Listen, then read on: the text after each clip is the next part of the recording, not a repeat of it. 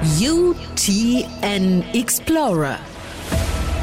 Der Podcast der Technischen Universität Nürnberg. Herzlich willkommen zu einer neuen Folge. Heute mit einem Thema, das uns, die Menschheit, alle, nicht nur überall, die nächsten Jahre, Jahrzehnte beschäftigt. Natürlich KI. Wie geht's weiter? Was ist bisher erreicht worden? Da sitzt hier einer bei uns, der das genau weiß, nämlich der Gründungschair vom Engineering-Bereich an der UTN und der Professor für KI und Robotik. Herzlich willkommen, Wolfgang Burkhardt. Willkommen. Schönen guten Abend. Und eben, Sie hören es schon.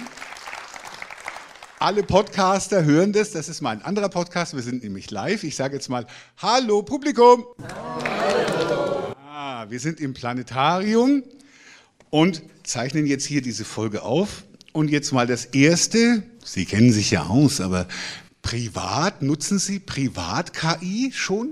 Oh, das ist eine gute Frage. Jetzt muss ich kurz überlegen. Also ich habe natürlich äh, einen Rasenmäher zu Hause, der selbstständig fährt. Der ist jetzt nicht super intelligent. Äh, da besteht die KI im Wesentlichen darin, äh, wann immer er an die äh, Begrenzungsschnur kommt, irgendwie ein Stück zurückzufahren und zufällig sich zu drehen. Das ist also nicht sonderlich schlau. Und ähm, ja, so ein, so ein paar andere Tools habe ich auch, die, von denen man sagen könnte, die sind KI-basiert, also eine automatische Playliste generieren und solche Dinge. Das äh, mache ich also auch schon. Im letzten Jahr für uns alle äh, war dann echt was wir als Laien dachten, der Durchbruch mit äh, ChatGPT, wo das halt berühmt wurde und so weiter. Wie haben Sie das, Sie wussten es ja schon vorher, nehme ich an, oder haben die erahnt, wie es geht. Wie haben Sie das erlebt? Ja, es ist schon so, dass äh, das auch für uns Wissenschaftler natürlich eine Überraschung teilweise ist, wie gut diese Dinge tatsächlich funktionieren. Also ähm, wir hatten ja vor einigen Jahren, fing das halt an mit diesen äh, tiefen Netzen, Deep Networks, äh, die dann eben halt die Bildverarbeitung revolutioniert haben und wo man dann gedacht hat, jetzt ist man wirklich einen Schritt weiter. Äh, wobei wir natürlich auch erlebt haben, dass die mit diesem Nachteil kommen, dass man extrem viele Daten sammeln muss und dass das sogenannte Labeln dieser Daten, um überhaupt diese Netze trainieren zu können, extrem aufwendig ist. Und ähm, jetzt ist man eben halt mit diesen Tools einen Schritt weitergegangen und ähm, kann eben halt jetzt Werkzeuge zur Verfügung stellen, die man nicht mehr trainieren muss und die man aber trotzdem irgendwie nutzen kann, um ziemlich interessante und auch äh, ja aus unserer Sicht überraschende Dinge damit zu tun. Also auch für mich war so die, die Überraschung in meinen Dialogen mit äh, ChatGPT äh, relativ hoch. Weil Sie wissen ja, wie es aufgebaut ist in etwa und können es ja quasi testen mit, mit Wissen. Ja, man weiß natürlich, wie das, wie das funktioniert, aber dass das auf diesen, auf diesen Daten trainierte oder diese auf diesen Daten trainierte Modelle so gut sind, war dann halt doch auch schon überraschend. Wie würden Sie einem Debala wie mir und, und uns allen, die nicht so wissenschaftlich, wie würden Sie die KI, so wie wir es jetzt da wahrnehmen, was überall geredet wird, wie würden Sie es erklären? Also es gibt natürlich unterschiedliche Ansätze, das zu tun. Ähm, Im Prinzip, wenn es jetzt darum geht, Texte zu verstehen, dann will man im Prinzip Abhängigkeiten zwischen den Worten über mehrere Sätze hinbekommen oder über längere Textfragmente. Das hat man äh, früher irgendwie versucht, händisch zu codieren.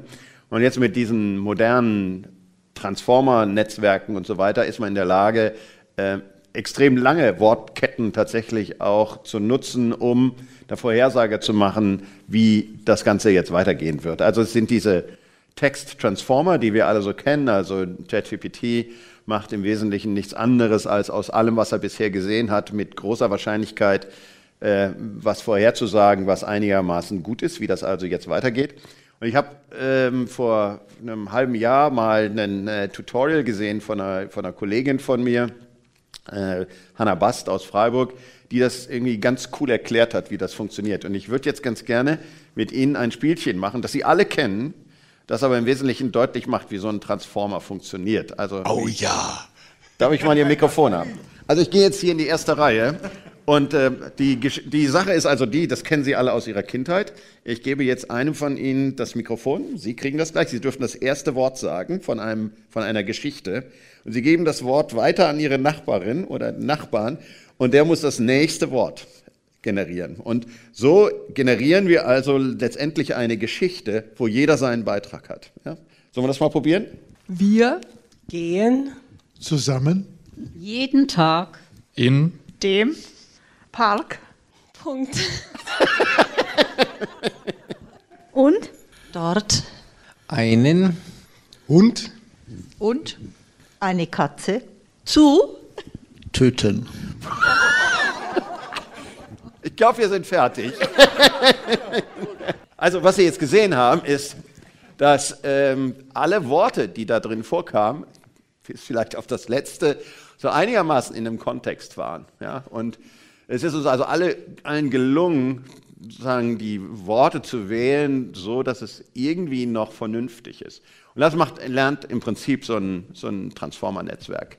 Wir können eben halt dadurch, dass wir sehr, sehr viele Texte anschauen, sehr gute Vorhersagen darüber machen, wie das Ganze weitergeht. Und wenn Sie jetzt also ein Prompt hinschreiben, also das nennt man ja heutzutage Prompting, ja, man nimmt also so das ChatGPT und schreibt da eine Frage rein, was das im Wesentlichen macht, ist vorherzusagen, wie dieser Text weitergehen würde, gegeben alles, was es gesehen hat. Ja, und das geht nicht nur auf Texten, sondern das kann man halt auch sehr gut auf, auf Bildern machen. Und das ist so ein bisschen hands-on erklärt, äh, wie so ein Ding funktioniert. Ich habe noch nie so eine gute Erklärung dafür gehört. Wunderbar. Dankeschön. Was aber diskutiert wurde und man auch mitbekommen hat, die KI wurde seit gutem Jahr, es ist ja her, seit die ersten publikumswirksamen Auftritte von ChatGPT waren, besser. Sehen Sie das auch so, dass man, weil das wird ja immer mehr, immer mehr Wissen, immer mehr ansammeln, immer mehr Erfahrungswerte. Sehen Sie eine wirkliche Verbesserung bisher? Also das kann man schon ganz klar sagen. Also es gab ja erst diese Version 3, 3.5 und jetzt experimentieren wir mit dieser Version 4 und ähm, da ist es halt tatsächlich schon so, dass wir selber auch überrascht sind darüber, wie gut das funktioniert. Und ähm, es ist natürlich jetzt nicht nur so, dass wir das auf Text zu Text machen, sondern es gibt halt auch andere Systeme. Ähm, Bild zu Text ist auch ähm, relativ populär und das ist schon, oder andere Bildfunktionen, also äh, dass man im Prinzip alle, das Segment Anything, dass man eben halt alles sozusagen, was so eine Objekteigenschaft hat, sozusagen segmentiert bekommt oder alles, was sozusagen ein einzelnes Ding ist in diesem, in diesem Bild, sozusagen mit einer anderen Farbe eingefärbt bekommt. Oder dass man, wir nennen das Bounding Boxes, man sagt eben halt irgendein, von mir aus ein Vokabular, eine Menge von Worten gibt man dahin und dann kriegt man eben halt alle Objekte einge, nicht gekreist, sondern eingerechteckt, die eben halt ähm, äh, einem so einem Konzept entsprechen, was in diesem Text drin steht. Und dann kriegt man tatsächlich auch noch die Worte dazu geliefert. Und das ist schon so, so ein bisschen so, dass man so denkt, ja, da haben wir lange dran gearbeitet, solche Sachen zu machen. Also beispielsweise, nehmen Sie das mal so, wir haben auch selbst ein Experiment gemacht, wo wir diese Systeme benutzt haben, um dem Roboter zu sagen, fahr zur Pflanze. Ja. Und wenn ich jetzt so einen Vortrag darüber halte, dann äh, erzähle ich dann meistens da drin, dass, dass früher, wenn man gesagt hat, man will also so eine Funktion realisieren, dann hat man meist so eine ganze Doktorarbeit darauf äh, verbracht, äh, Pflanzen zu detektieren. Ja. Und es ist tatsächlich so. Ja. Wir haben, oder wenn man sagt, fahr zum Keyboard, dann gibt es halt so Tastaturenklassifikatoren und das, da haben sich Leute äh, mehrere Jahre mit befasst, um eben halt so einen, so Klassifikator zu erschreiben, der sagt, ja, wenn eine Tastatur im Bild ist und nein sonst. Und äh, das ist heute sozusagen, ohne dass man das lernen kann, das kriegt man also sozusagen für for free, also es kommt einfach so mit diesen Systemen. Und es ist auch dann noch Englisch Open Vocabulary. Sie können also im Wesentlichen sehr frei diese Begriffe wählen, die Sie da detektiert haben wollen. Und es ist so jenseits von dem, was eigentlich vor, selbst vor anderthalb Jahren vorstellbar war. Ja, da musste man tatsächlich eine, also Beispiel, gestern haben wir das diskutiert, weil wir im Moment daran arbeiten, an einem Projekt, wo wir ähm, so Staubsaugerroboter ein bisschen intelligenter machen wollen. Und da gibt es tatsächlich also ein großes Problem bei Staubsaugerrobotern ist, wenn der zu Hause über die, ähm, den Hundehaufen fährt. Ja.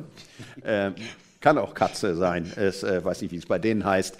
Denn das Problem ist, dass die eigentlich so Bürsten haben, die rotieren. Und ähm, der versucht also dann diesen Hundehaufen aufzubürsten, was er natürlich nicht so wirklich schafft. Und es ist dann so ungefähr wie so ein Pinsel. Ja? Also der ähm, verteilt sozusagen dann den Hundehaufen in ihrer kompletten Wohnung.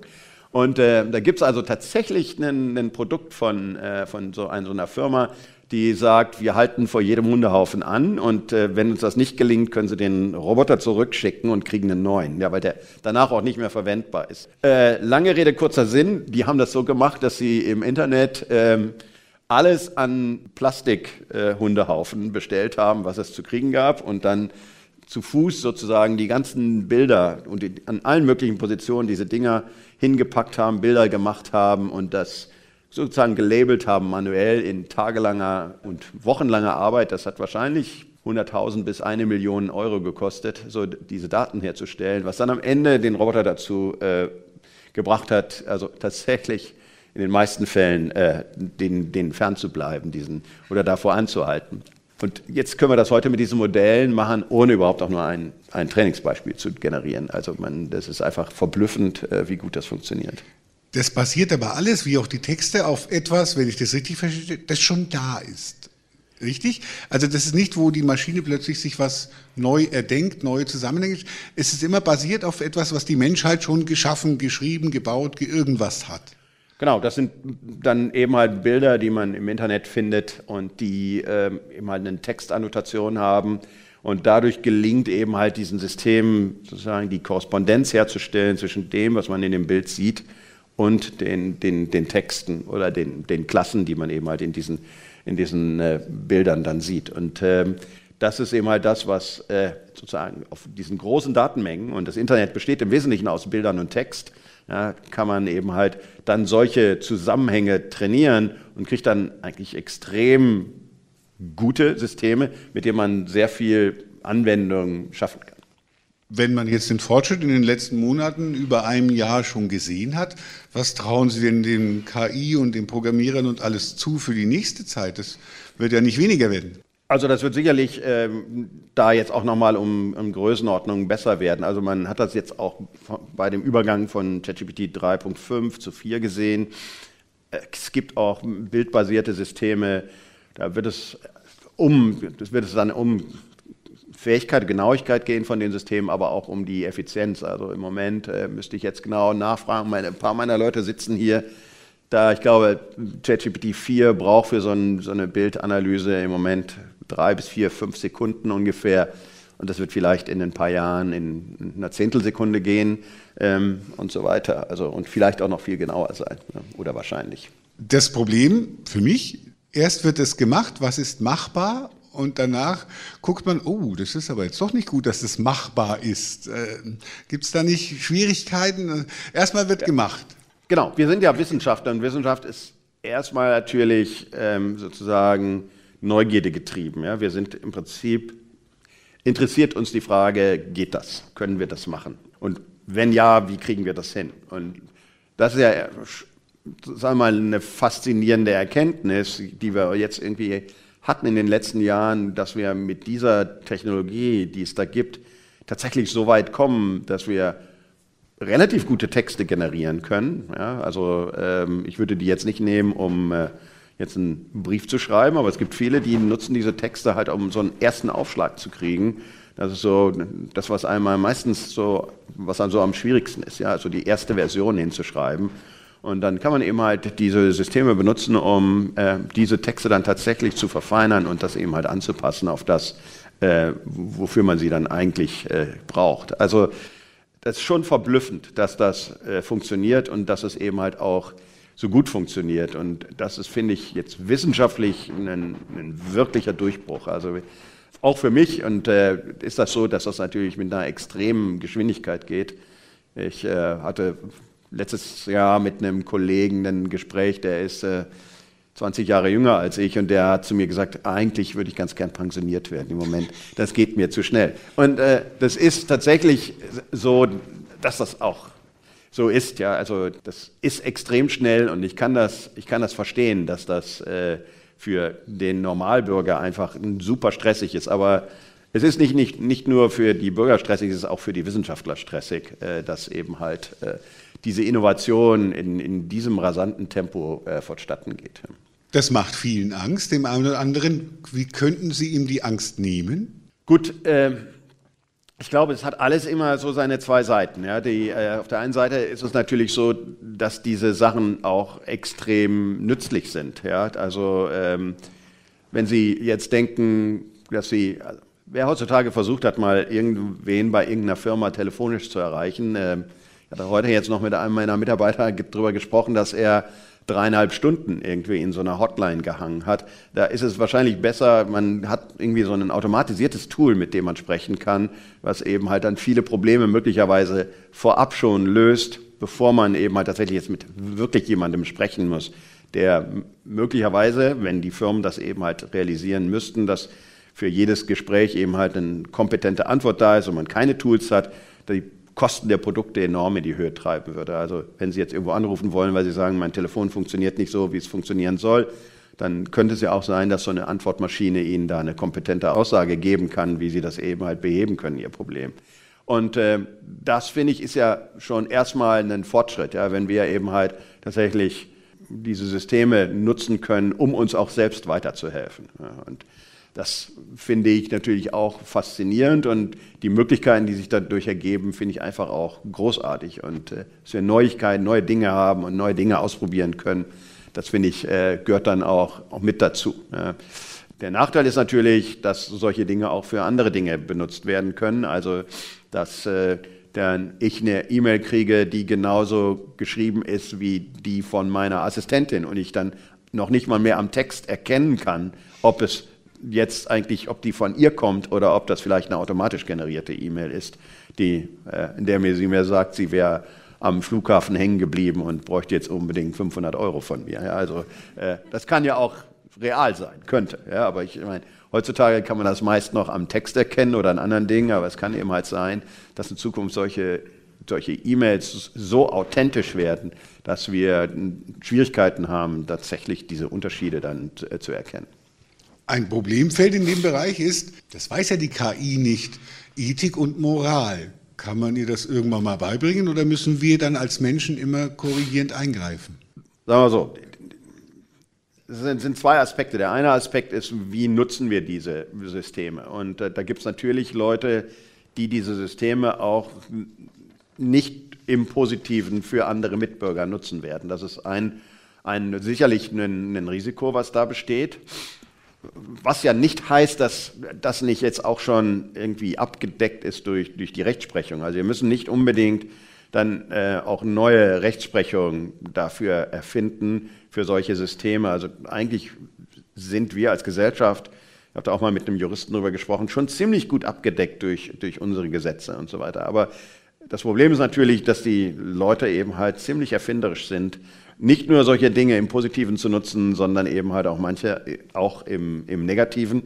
Ich denke manchmal, ja, wenn sie ihre Energie für was Positives einsetzen, wie viel besser wäre die Welt dann, aber so ist es eben halt. Ähm, ja, ähm, und das ist natürlich ein, ein Risiko und das, ähm, ja, wir sehen das einmal halt an allen Ecken und Enden. Ja, wir sehen ja immer wieder diese Nachrichten, jetzt diese Phishing-SMS, die es gibt. Und es gibt halt immer wieder so Phasen, wo Leute eben halt versuchen, irgendwie andere Leute übers Ohr zu hauen. Und das wird eben halt auch mit solchen Systemen, werden die Leute das sicherlich auch versuchen zu tun. Das, dadurch ist aber jetzt die, sind die Systeme aber nicht unbedingt schlecht, sondern sie helfen uns ja auch an anderen Stellen. Gleiches mit Gleichem kann man die KI dann auch vielleicht benutzen, um böse, schlechte KI, verbrecherische KI zu bekämpfen. Es gibt natürlich die ähm, Ansätze jetzt auch zu identifizieren, ob ein Text beispielsweise durch so einen ähm, Transformer generiert wurde. Das äh, wird natürlich immer schwieriger, je besser die Systeme werden. Und äh, wenn Sie jetzt sich das vorstellen, je, ne, im Limit, also ganz am Schluss, wird man das natürlich tatsächlich, wenn wir mal so gut sind, dass wir die Systeme wirklich nicht mehr unterscheiden können, dann wird das auch wahrscheinlich keine, keine Software mehr machen können. Ja. Es gibt auch was ganz Tolles, also das habe sogar ich mitbekommen, KI und Medizin bildgebende Verfahren, wo die KI ein Foto gucken kann. Wie ist da der Fortschritt derzeit?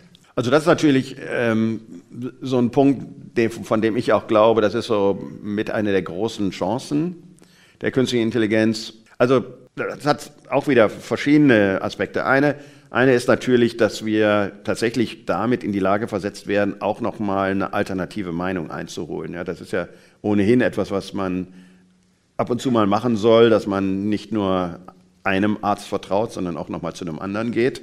Um Aber nicht zu Dr. Google. Nein, da sollte man nicht hingehen, habe ich, kann ich auch noch gleich noch was zu erzählen.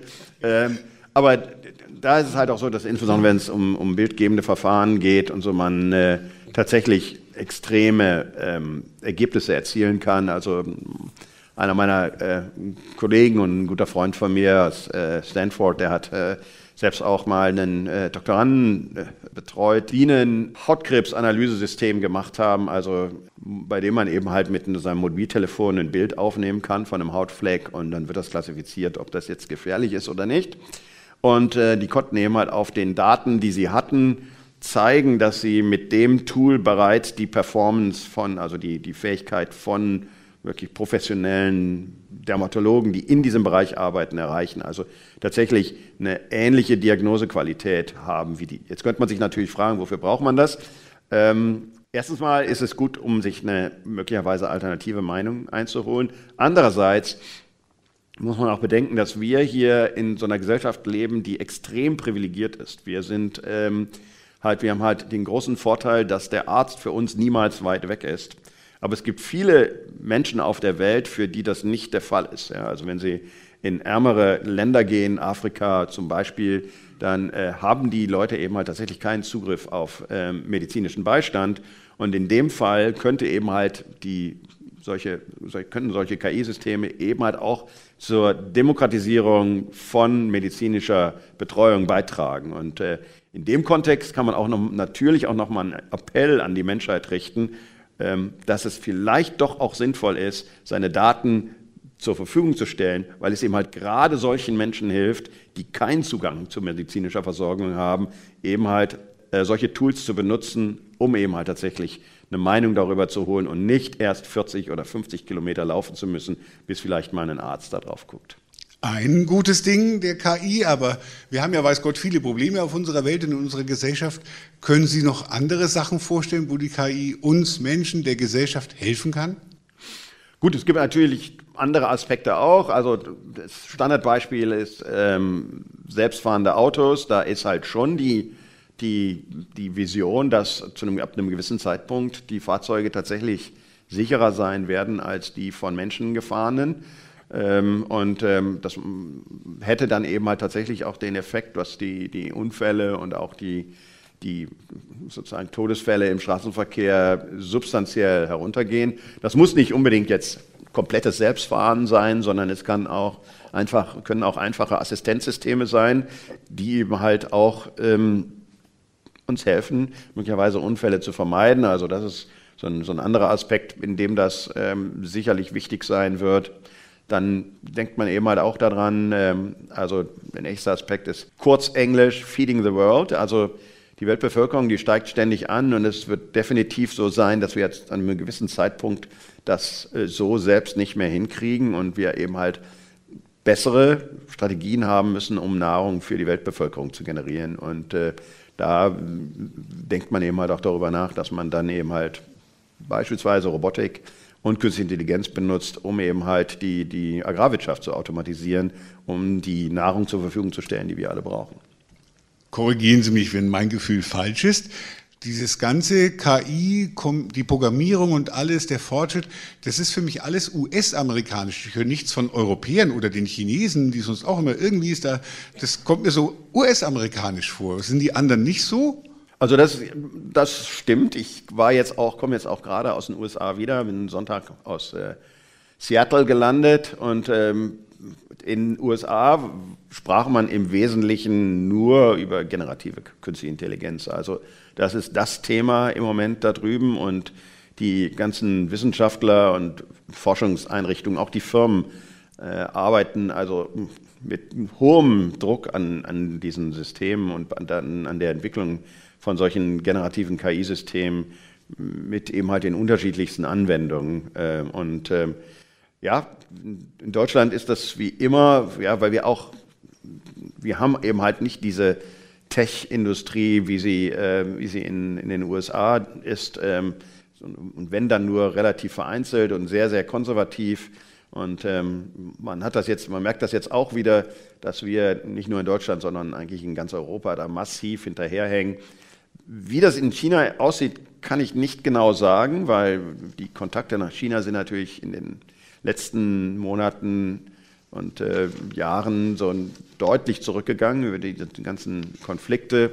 Allerdings haben die auch extrem große ähm, Internetfirmen da und äh, ich habe neulich auch ein Interview gelesen von, ähm, von einem Kollegen da, der, ähm, der auch in China ist, der auch darüber gesprochen hat, dass die sehr stark eben halt an solchen Systemen arbeiten. Ich kann diese, ich kann kein Chinesisch, deswegen weiß ich nicht, äh, ob es solche Tools gibt, aber ich gehe ganz schwer davon aus, dass auch die Chinesen solche Systeme bauen und dass die da auch zur Verfügung stehen. Ich verstehe nur Chinesisch. Was mich dann noch interessieren will in dem Zusammenhang, viele von uns, auch wir im Radio übrigens, haben durchaus Ängste, dass uns die KI irgendwie den Job wegnimmt eines Tages. Wie arg sehen Sie das jetzt bei den bei, bei normalen Menschen, die, normal, die nicht körperlich arbeiten? Ist klar, da wird es ein wenig schwieriger. Aber wer halt so klassisch Büro macht. Gut, ähm, ich glaube, dass, wir, dass es da jetzt nicht um das sozusagen komplette Wegrationalisieren von, ähm, von Jobs geht. Das wird mit diesen, auch mit diesen Systemen so nicht direkt möglich sein.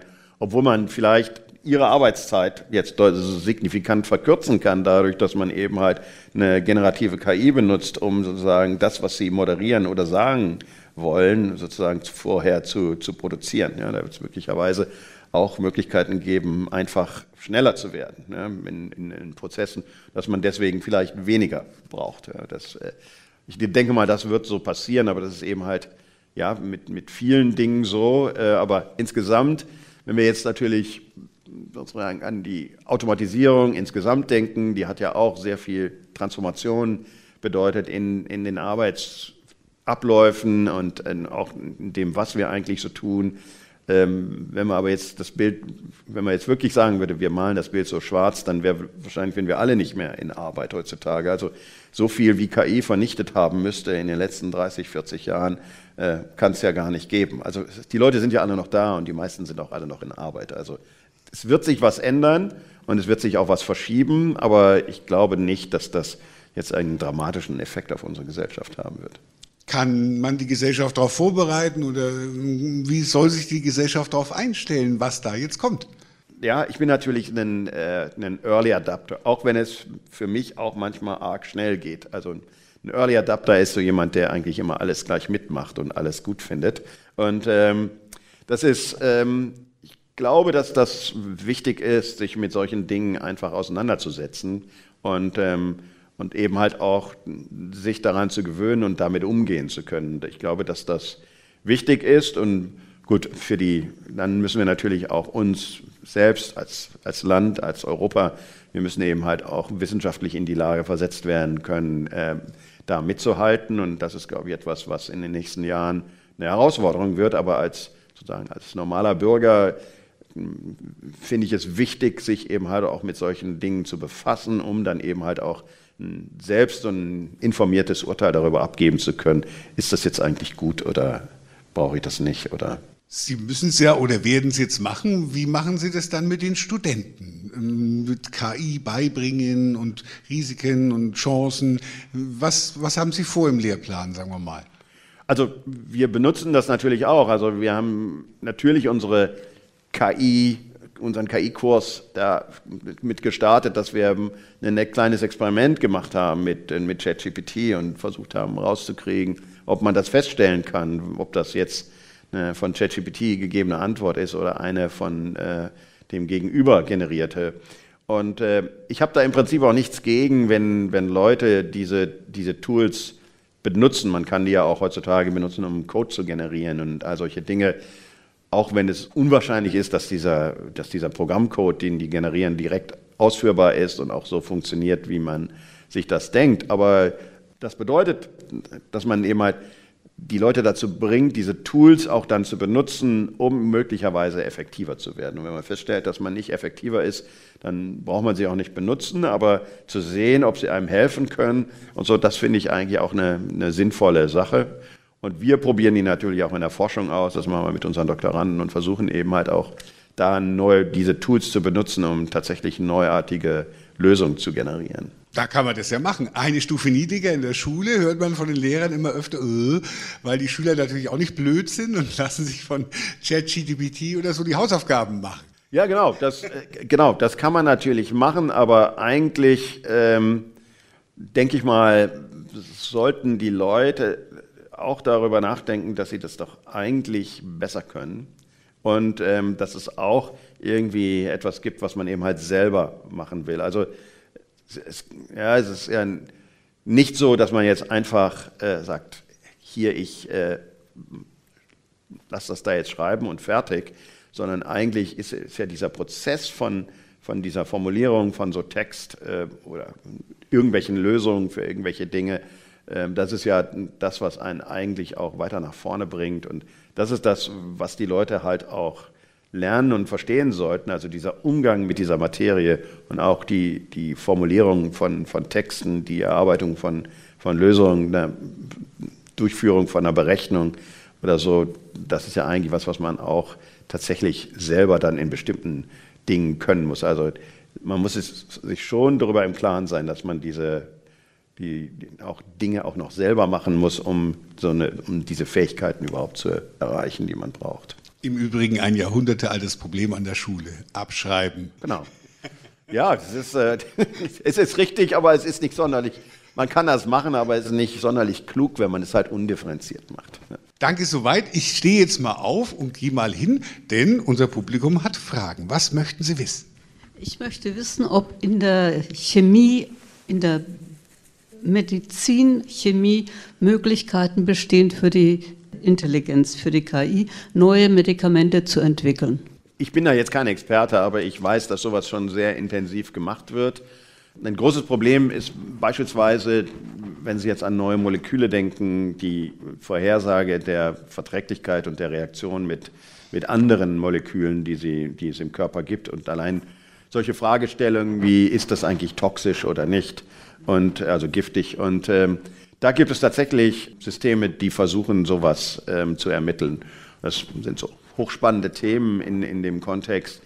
Es ist sogar heutzutage schon so, dass man versucht, diese Techniken der generativen künstlichen Intelligenz tatsächlich auch im Designprozess mit, äh, mit, mit, einzubauen, also dass man irgendwelche Fragen stellt, ob nicht möglicherweise noch eine bestimmte andere Komponente hinzugefügt werden kann und sogar vielleicht sogar auch Aussagen darüber gemacht werden können, welche Prozessschritte dafür dann notwendig werden. Also kann ich nicht explizit was zu sagen, aber ich weiß, dass insbesondere zu dieser Vorhersage von solchen äh, Dingen was gemacht wird und ich würde mich ganz schwer wundern, wenn das in diesem Kontext nicht auch heutzutage schon passiert. Und hier gleich die nächste Frage, bitteschön. Ich würde gern etwas mehr verstehen äh, über die Grundlage von der KI. Sind das rein statistisch vermittelte Zusammenhänge, wie bei dieser Textanalyse, wo ich sage, bestimmte Wörter kommen mit einer bestimmten Wahrscheinlichkeit in eine Nähe? Oder gibt es doch irgendwie eine gewisse Logik, die mit abgeprüft wird, Regeln, die aus allgemeinem Wissen dann deduziert und angewendet werden? Ja, das ist eine gute Frage. Der Unterbau der mathematische ist erstmal sehr viel Mathematik und äh, natürlich auch sozusagen Statistik. Wenn Sie jetzt natürlich die, sozusagen den optimalen Output generieren wollen, dann macht das Sinn, in einem, wenn möglicherweise auch sehr komplexen Modell trotzdem die wahrscheinlichste Lösung zu generieren. Und das ist das, was diese Transformer da tatsächlich versuchen. Man hat natürlich in dem Kontext auch Probleme, weil natürlich nicht alles, was im Internet steht, und dessen muss man sich bewusst sein, korrekt ist. Ja, deswegen ähm, sind diese Systeme eben halt auch bei bestimmten Aufgaben extrem schlecht. Also wenn Sie beispielsweise sowas machen wollen wie ähm, eine längere Planung damit, also nehmen Sie sich, stellen Sie sich vor, es gibt, glaube ich, auch in so Zeitschriften schon mal so Rätsel, wo es so ein Labyrinth gibt und man muss dann den Weg vom Eingang bis zum Ziel finden oder den Weg aus dem Labyrinth heraus. Und wenn man so eine Aufgabe ChatGPT 3 oder 3,5 auch gibt, dann ist das extrem schlecht da drin. Also ChatGPT kann sehr gut zumindest in der Version, in, ich habe da mal so einen Vortrag darüber gehört, so ungefähr sieben Schritte vorhersagen, die einigermaßen konsistent sind. Und danach wird es eben halt schwierig. Deswegen ist man dann hingegangen und hat für solche Dinge dann eben halt solche Logiken hinzugefügt oder, oder Regeln. Also wenn Sie die, wenn Sie, ich glaube, in den ersten Versionen konnte man auch Beispiele sehen, wo es nicht vernünftig rechnen konnte. Ja, also drei mal fünf kam dann irgendwie 17 raus oder so. Es liegt halt einfach daran, dass im Internet auch teilweise Unsinn steht. Und das hat man dann eben halt schrittweise tatsächlich auch ergänzt, um, äh, um solche logikbasierten Ansätze oder die eben dann helfen, die Sachen konsistenter zu gestalten. Und hier gibt es noch eine Frage, bitte schön. Wenn man an humanoide Roboter denkt, dann waren die früher ja immer äh, sehr vage bloß und schwierig. Wenn man sich jetzt vorstellt, dass so ein humanoider Roboter mit künstlicher Intelligenz bestückt wird, ChatGPT und so, werden die dann immer menschenähnlicher? Klar, das ist das, was äh, passieren wird. Also zumindest in ihrem Dialog werden sie menschenähnlicher. Das wird irgendwann wahrscheinlich so sein, dass es schwieriger und schwieriger wird für uns zu unterscheiden, ob das ein Output ist, der von einem Menschen generiert wurde oder nicht, weil eben halt diese Texte auch von, die im Internet zur Verfügung stehen, von Menschen sind. Und ähm, gut, dann, naja, da gibt es dann ja noch ganz eigene Studien dazu, ähm, zu Humanoiden und wie lange das eben halt dauert, bis man eben halt tatsächlich bei einem, äh, bei einem echten, nicht mehr vom äh, Menschen unterscheidbaren Roboter ist. Gibt es auch einen berühmten Kollegen von mir, Hiroshi Ishiguro, wenn Sie sich das mal anschauen wollen, der baut eben halt äh, Roboter, die so aussehen wie Menschen. Er hat auch eine Kopie von sich selbst gebaut und äh, von seiner Frau und von seiner Tochter gibt es auch sehr beeindruckende Bilder, wie seine Tochter da ihrem Zwilling, äh, ihrem technischen Zwilling gegenübersteht. Und äh, es ist also da nicht nur so, dass das tatsächlich so ein, äh, tatsächlich ein statisches System ist, sondern äh, man hat auch eine Kopie von einer Nachrichtensprecherin gemacht, von einer berühmten japanischen Nachrichtensprecherin. Und äh, die, wenn die halt die Nachrichten spricht, ist das sehr schwer zu sehen, wenn man nur das Video sieht, äh, dass es tatsächlich ein Roboter ist. Also sozusagen die physikalische Realisierung von so einem ChatGPT. So, hier noch. Es gab ja in den letzten Jahren oder in den letzten Monaten viele Durchbrüche bei, bei KI, aber was sind denn aktuell noch die, die wichtigsten limitierenden Faktoren? Auf dem, welche Hürden müssen noch überwunden werden? Ja, das ist eine sehr spannende Frage. Die, ähm, einerseits ist das natürlich so, dass diese Systeme relativ unpräzise sind ja, und äh, natürlich auch mit Vorsicht zu genießen sind, weil eben halt auch nicht alles stimmt da drin, ähm, was die an Output generieren. Und ähm, da ist man also sehr weit weg davon, das jetzt tatsächlich in, in Kontexten zu benutzen, in denen es kritisch ist. Also zum Beispiel nehmen Sie mal ein selbstfahrendes Auto oder so und wenn Sie also jetzt so ein System benutzen wollten, um so ein Auto zu steuern, würden Sie nicht sonderlich weit kommen. Und äh, was bedeutet, ähm, dass man solche ähm, Systeme eigentlich nur in Bereichen ansetzen kann im Moment, wo das, was die machen, eigentlich am Ende nochmal kontrolliert werden kann. Ja, also Sie können dem Text, also den Brief ans Finanzamt können Sie nicht von ChatGPT schreiben lassen. Ja, da ist halt ein großes Risiko, dass äh, das nicht die Informationen beinhaltet, die das Finanzamt von Ihnen erwartet. Das heißt, Sie müssen im Prinzip diesen Output nochmal kontrollieren und anpassen äh, auf, auf die Situation. Das ist, ähm, in solchen Kontexten ist das okay, wenn man Briefe generiert oder von mir aus auch Bilder generiert, die man hinterher dann nochmal ändern kann. Aber es ist halt ein Problem, wenn Sie physikalisch in der Welt und möglicherweise auch mit Menschen interagieren wollen. Also für ein selbstfahrendes Auto das, sind solche Sachen eben halt einfach im Moment nicht äh, zu gebrauchen. Dafür sind wir halt viel zu weit weg von der Performance, die wir brauchen für, für tatsächlich echte Autos. Das ist ein Aspekt und der andere ist, dass wenn Sie an äh, das, was diesen Systemen heutzutage fehlt, ist ähm, die Erfahrung in der Interaktion mit der echten Welt. Also das Internet ist im Wesentlichen Bilder und Texte, aber das beinhaltet nichts darüber, ähm, wie ich in der, in der echten Welt agiere. Also wenn ich jetzt beispielsweise ein Objekt sehe, dann äh, können die Systeme nicht sagen, wie ich das greifen kann. Äh, also was, was ich eigentlich machen muss. Also wenn Sie selbst einen Roboterarm nehmen, die haben meistens sieben, acht Freiheitsgrade, das sind die einzelnen Gelenke, Sie haben vielleicht noch einen Greifer vorne dran. Ja, und wie muss ich den jetzt ansteuern, um dieses Objekt zu greifen? Ja, weil das ist halt, da sind wir einfach, es gibt keine Daten darüber und deswegen gibt es auch keine Systeme, die so etwas generieren. Und das ist einfach die große Lücke im Moment, also wenn man es wirklich benutzen würde, wollte für Systeme, die in der echten Welt interagieren, da fehlen uns im Moment einfach die Daten für. So, hier noch. Es gab ja zuvor schon auch äh, sogenannte intelligente Systeme, ob das aus der Automatisierungstechnik war, ob das der Schachcomputer war oder äh, aus der Mathematik, die gesamte Operations Research, Graphentheorie, lineare Optimierung und dergleichen. Wie steht KI zu diesen klassischen intelligenten Systemen? Werden die da integriert oder ist das ergänzend oder wie ist das Verhältnis? Ja, das ist, eine, das ist auch eine sehr gute Frage. Da ist es natürlich so, dass bei vielen dieser ähm, Probleme, die Sie jetzt angesprochen haben, wir in so einem Regime sind, wo der, ich sage jetzt mal, der Agent oder das System, was diese Berechnung durchführt, eigentlich den exakten Zustand kennt. Also wenn Sie an Schach denken, dann gibt es da keine Unsicherheit. Sie wissen genau, wo die einzelnen Figuren stehen. Wenn Sie aber an einen Roboter denken, der in der echten Welt lebt, dann äh, gibt es keine absolute Sicherheit. Ja, alles, weil einfach die Wahrnehmungen unsicher sind. Ja, wenn Sie an Operations Research denken, dann geht es also beispielsweise um Planung von, von, von Automatisierungsabläufen, also welches Produkt soll zu welchem Zeitpunkt auf welcher Maschine und, äh, gemacht werden. Da geht man einfach davon aus, dass das auch dann tatsächlich so stattfindet, wie es da geplant wird. Aber wenn Sie einem Roboter sagen, pack mal diesen Teller in die Spülmaschine, dann klappt das heutzutage eben halt nur mit einer Wahrscheinlichkeit von vielleicht 50 Prozent, wenn überhaupt. Ja.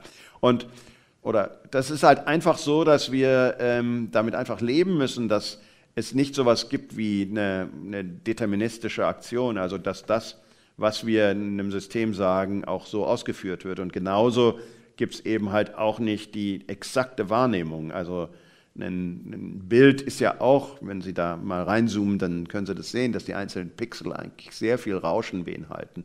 Und das ist das Problem, dass wir eben halt nichts haben, nicht so etwas haben wie den perfekten Sensor, der uns den exakten Zustand der Welt liefert. Und ähm, deswegen sind das eben halt eigentlich komplett andere Probleme. Was nicht heißt, dass die nicht auch genauso wichtig sind. Ja, also gut, können vielleicht auch ohne Schachspielen leben, aber es ist immer ein interessantes mathematisches Problem, auch wie man, das, wie man also Schachspielen tatsächlich lösen kann. Auch da gibt es allerdings dann tatsächlich auch äh, Lernaufgaben, weil eben halt der Suchraum so groß ist, dass man den halt nicht mehr komplett durchsuchen kann. Man muss also, wenn man einigermaßen schnell eine Antwort haben will, und da kommt man dann wieder in die gleiche Situation, muss man eben halt wissen, wie sehen die einzelnen Konfigurationen auf dem Schachfeld aus und wie um Schachbrett aus und wie äh, muss ich die jetzt bewerten und gibt es da eine besonders gefährliche oder ist das eigentlich alles positiv für mich, wenn ich in diese Richtung gehe in diesem Spiel? Und ähm, das sind so Heuristiken, die man da implementiert. Aber wie gesagt, der Agent weiß zu jedem Zeitpunkt den exakten Zustand der Welt und das gilt eben halt nicht, wenn Sie an selbstfahrendes Auto denken oder an einen Roboter, in der, der in der Küche ähm, arbeitet oder der die Äpfel pflücken soll. Muss ich weiter die Spülmaschine selber einräumen? Genau. Noch erstmal, vorerst. Hier eine nächste Frage. Ja, ich habe eine wirtschaftspolitische Frage an Sie. Und ja. zwar ist es ja so, dass durch die Krisen und Konflikte der letzten Jahren sich viele Nationen wieder mehr darauf besinnen, ähm, Schlüsseltechnologien in ihr eigenes Land zu bringen. Eine gewisse Abschottung findet statt. Und jetzt würde ich gerne wissen, wie hoch Sie das Risiko darin sehen, dass viele dieser KI-Schlüsseltechnologien, Large Language Models, werden eigentlich hauptsächlich von US-amerikanischen Firmen zur Verfügung gestellt. Und ob Sie da ein Risiko darin sehen und falls ja, ob Sie eine Idee haben, was man ändern könnte, um mehr dieser Entwicklung nach oder Firmen nach Europa zu bringen? Ich sehe da natürlich ein Risiko drin. Ähm, deswegen habe ich das auch eben schon erwähnt.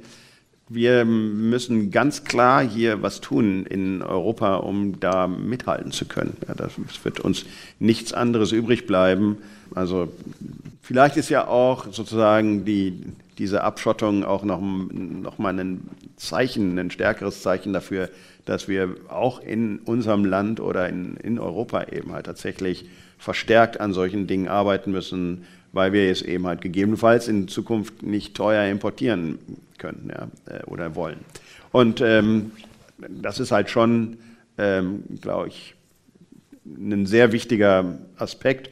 Es ist natürlich nicht nur so, dass es im Bereich Künstliche Intelligenz ist, sondern es gibt natürlich auch andere Bereiche, in denen wir irgendwie schauen müssen, dass wir unsere Kompetenz äh, jetzt hier auch noch in Europa halten, Chip Development und, und diese ganze, ist also, da ist Künstliche Intelligenz, glaube ich, nur ein Aspekt davon, aber kein unerheblicher. Eins will ich abschließend noch wissen. In diesem Jahr wird in Amerika gewählt, die wichtigste Wahl der Welt. Alle glotzen dann drauf. Es gab schon Computerversuche bei der letzten Wahl. Wie schätzen Sie es ein, was wird bei der diesjährigen Wahl passieren?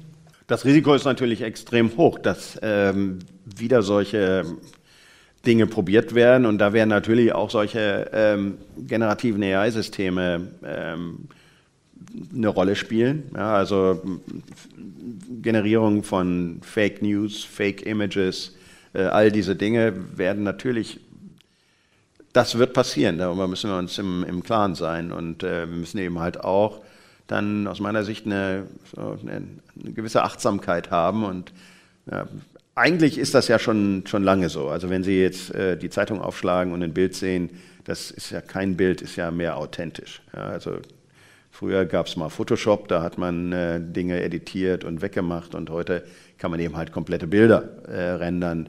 Aber wir müssen einfach diese, diese ja, Aufmerksamkeit haben und, und, und dann auch eben halt ständig uns hinterfragen, ob das jetzt eigentlich auch die tatsächlich die Wahrheit ist, das, was wir da jetzt sehen. Ja, und äh, das ist, das ist, glaube ich, ein schwieriger Prozess und wir sehen das, also ich sehe das auch sehr mit Sorge, aber das ist ja nicht nur alles durch die KI, sondern wenn Sie sich die Konflikte anschauen, die im Moment passieren, die Art und Weise, wie da unterschiedliche Informationen tatsächlich verbreitet werden und auch geglaubt werden von bestimmten Bevölkerungsgruppen, das finde ich schon sehr erstaunlich. Und ich glaube, da müssen wir, und das betrifft nicht nur die KI, sondern auch die News, die wir insgesamt sehen. Wir müssen als Gesellschaft einfach aufmerksamer werden und ähm, uns, uns darüber im Klaren sein, dass manche Dinge, die wir da sehen, einfach nicht wahr sind und die, dass das einfach auch so nicht richtig ist, wie es da jetzt drin steht. Und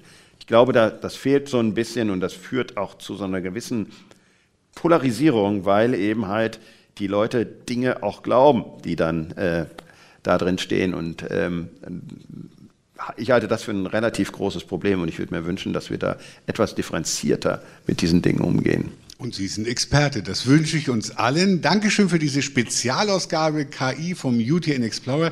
Dankeschön, Professor Dr. Wolfgang Burkhardt. Dankeschön. Und, genau. Und danke, liebes Publikum.